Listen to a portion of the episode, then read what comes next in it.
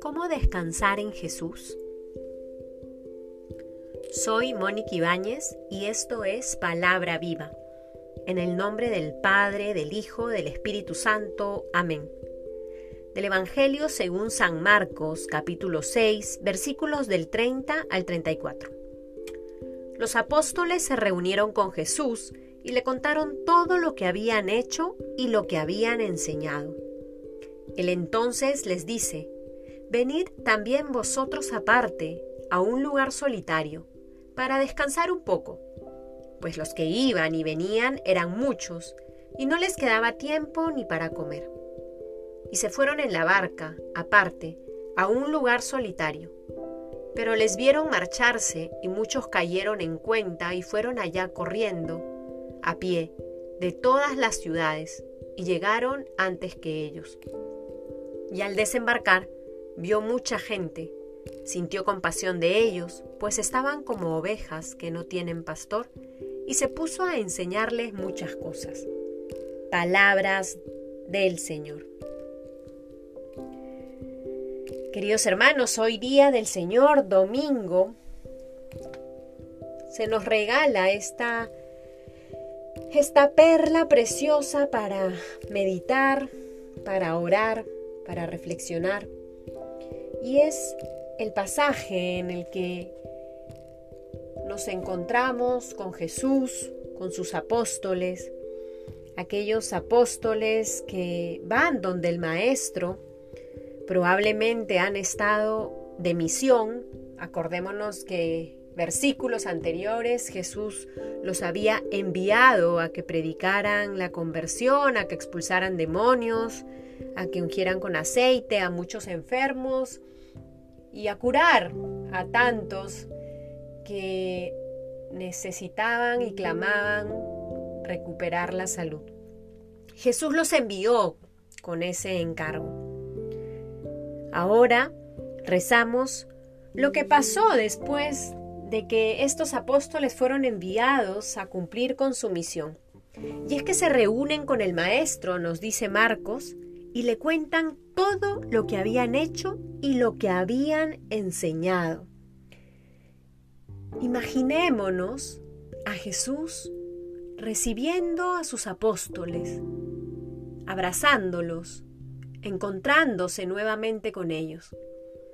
Los apóstoles probablemente entusiasmados de regresar para estar con el Maestro, escucharle, descansar el corazón y seguir aprendiendo de él. Le cuentan entonces todo lo que habían hecho y todo lo que habían predicado y enseñado a los demás.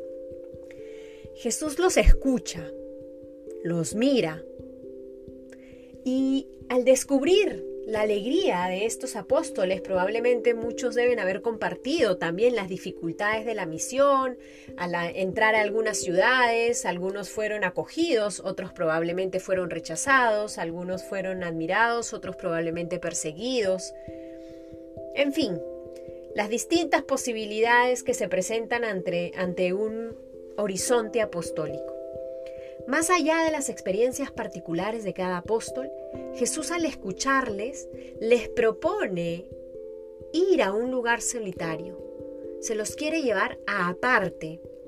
Y es que les dice, venid también vosotros aparte a un lugar solitario para descansar un poco. Los apóstoles regresan de la misión y van donde el maestro. El maestro los acoge y los lleva a un lugar solitario, pues tienen la intención de que descansen. Y es que ha escuchado todo lo que han hecho y todo lo que han enseñado los apóstoles. De hecho, el texto es muy claro, ¿no? Porque luego va a decir Marcos, pues los que iban y venían eran muchos y no les quedaba tiempo ni para comer. La agenda de estos apóstoles estaba totalmente ocupada por las exigencias de la misión. Y Jesús lo sabe. Y por eso los invita a descansar. Y es la invitación que hoy te hace Jesús, a ti también. porque te escucha y sabe aquellas experiencias que gastan y desgastan tu vida. Muchas de ellas cargadas de alegría, de bendiciones, y muchas otras de pronto con algunas algunos sentimientos de frustración y negativismo, incluso tristeza o desaliento. Jesús te invita a descansar a un lugar aparte. Y de tu parte, puedes acoger esta invitación. Probablemente no tengas hoy la posibilidad de irte a otro lugar físico para descansar. Pero en, en, tu hogar puedes sacar un momento de silencio, de oración, puedes encerrarte un momento en tu cuarto y contarle a Jesús todo aquello que estás viviendo.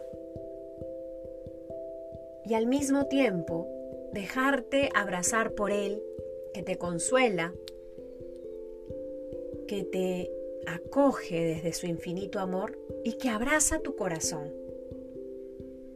Que en este domingo entonces, frente a esta invitación que el Señor nos hace, podamos no solo acogerla, sino saberla aprovechar.